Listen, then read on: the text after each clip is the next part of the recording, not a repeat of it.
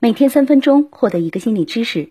本文由公众号“中区无文”作者中区无文原创。我是一心理主讲人彼岸。十月十四日下午，韩国艺人崔雪莉在家中被发现自杀，年仅二十五岁。经纪人在向警方陈述时，传达了雪莉患有严重抑郁症的情况。在自杀前，她一切如常，看起来没有什么异样。正是没有任何异样，这更让人想问：因为抑郁症想要自杀的人是什么样的呢？在很多的认知里，可能会觉得有自杀倾向的人往往很崩溃、蓬头垢面、狼狈不堪。然而事实并不是这样的。梵高、玛丽莲·梦露、川端康成、查斯特·贝宁顿、张国荣，他们哪一个不是名声显赫、光鲜亮丽？去年九月四日，峨眉山景区。一名二十一岁女子不顾他人劝阻，纵身跳崖，不幸身亡。随后，女孩的遗书在网络上曝光，有这样几句：很多人把这种病当成脆弱，想不开。我想不是的，我从来不是个脆弱的人，就像不会喝酒的人也会得肝癌一样，就这么发生了。我不是没有去倾诉过，不是没有尝试过救自己。我一次又一次的努力尝试，一次又一次的寻找，换城市，换工作，给自己找事儿干，跑步、旅行、征兵，我真的受够了自己骗自己。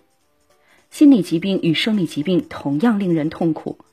那些正在遭受抑郁折磨的人，或许他们看起来元气满满，但后一天他们变得沮丧而冷漠，甚至故意逃离人群。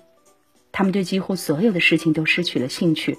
甚至是吃饭都会觉得把食物拿出来放到盘子里切开咀嚼下咽，就像耶稣受难一样。很多人笑着看上去活泼开朗，然而他们的内心可能痛苦无比，甚至可能在他们笑着的时候，脑子里想的却是自杀。联合国世界卫生组织制作过一条短视频，把抑郁症比作一条黑狗，患者越是疲劳和紧张，它就叫得越凶。学会让自己平静下来真的很重要。假如你身处困境，一定不要害怕求助，这样做一点儿也不丢人。只有错过生活的美好才是遗憾。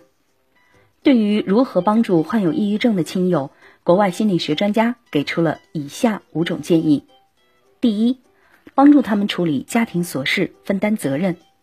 当一个人正因为抑郁而痛苦时，可能会觉得自己逐渐变得迟缓。而周围的世界却加速向前，帮助他们洗衣服、分类邮件、处理来电，或者洗盘子，就是帮助他们分担很大一部分的重担。否则，他们会被这些琐事压垮。你的帮助也会给予他们一个更平静、更健康的环境。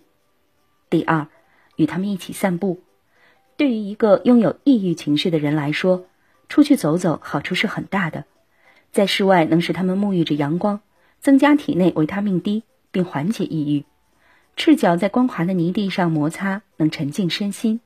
而掘土也确实有抗抑郁的效果，因为在泥土中有一种细菌，能诱导血清素的产生，能使身心愉悦，减少焦虑。第三，鼓励他们关爱自己。患有抑郁症的人经常会忽略对自己的照料，洗澡、剪头发、去看医生等，这一切太困难了。他们会感觉到自己不配被好好照顾，来自他人的鼓励将会有非同寻常的帮助。主动出击，和他们说：“我来洗盘子吧，你去享受一下泡泡浴怎么样？”代替他们自己，允许他们享受一些日常的、健康的、自爱的，他们不允许自己做的事。第四，称赞他们。抑郁症患者的典型表现之一就是自尊水平很低。通过给予他们明确的称赞，来帮助他们战胜这种自我厌恶的情感。称赞明确且具体是很重要的，因为这样他们才更有可能记住你说的话。一个经过思考的真诚赞美，将与十个敷衍的恭维。请说含有真情实感的话。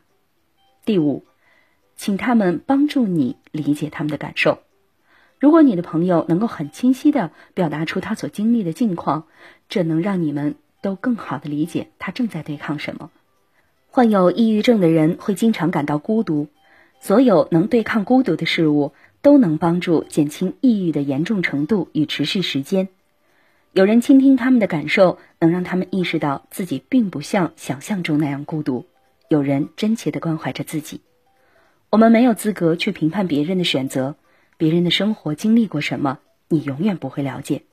针不是扎在你的身上，就别去说风凉话，觉得那只是一根针而已。有人说，自杀的人不是想不开，而是想开了。这种勇气不是谁都有的。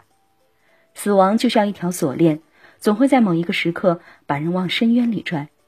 愿这个世界多些善意，愿你加倍爱惜自己。至少大家要相信一点：只有活着才能被爱，死了归于尘土。什么都没有。以上就是一心理三分钟心理学。如果你喜欢今天的内容，欢迎分享给小伙伴。